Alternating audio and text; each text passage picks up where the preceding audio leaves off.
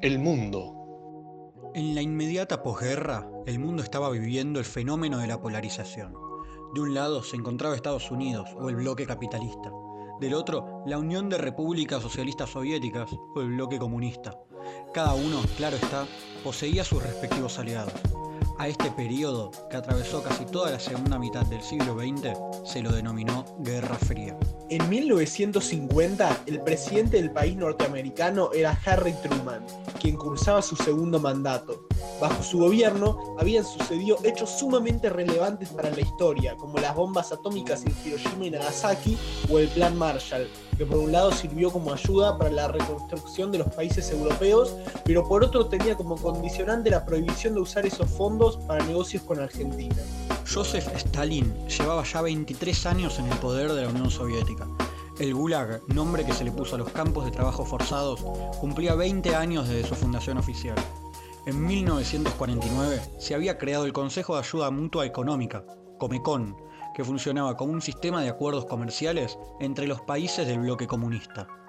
El 25 de junio de 1950 comenzó la Guerra de Corea, que duraría hasta 1953. Este acontecimiento, además de acabar con millones de vidas, quedó en la historia por otro motivo. Después de la Segunda Guerra Mundial, Estados Unidos y la Unión Soviética habían acordado dividir a Corea en dos. Mientras los norteamericanos habían quedado a cargo del sur, los soviéticos habían hecho lo propio con el norte. Argentina. 1950 fue un año particular para Argentina. En conmemoración del centenario del fallecimiento del libertador José San Martín, había sido aprobada una ley para denominar a esta vuelta al sol con su apellido. Corría ya el quinto año del primer mandato de Juan Domingo Perón, que había comenzado oficialmente en febrero de 1946, pero que había consolidado su figura aquel 17 de octubre del 45.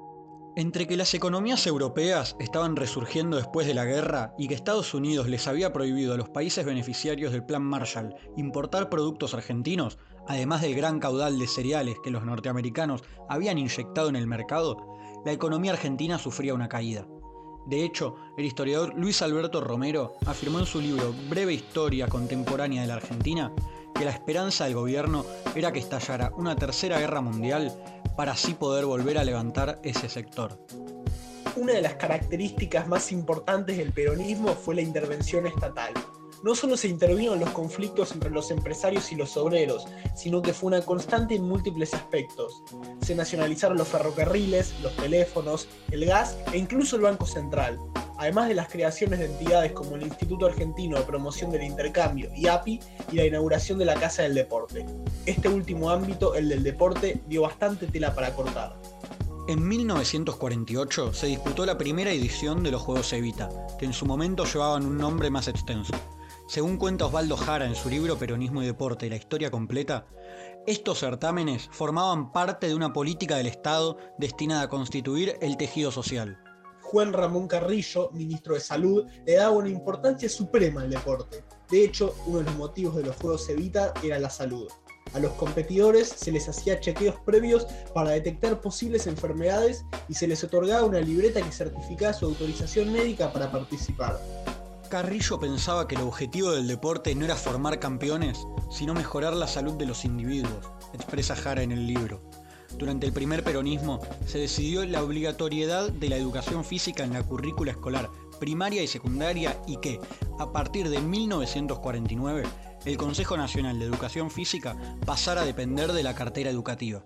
El Mundial de Básquet de 1950 fue un antes y un después para el deporte argentino, ya que el éxito de la experiencia dio la pauta de lo que podrían ser futuros casos similares. Si el Estado intervenía con políticas deportivas, había más posibilidades de obtener mejores resultados.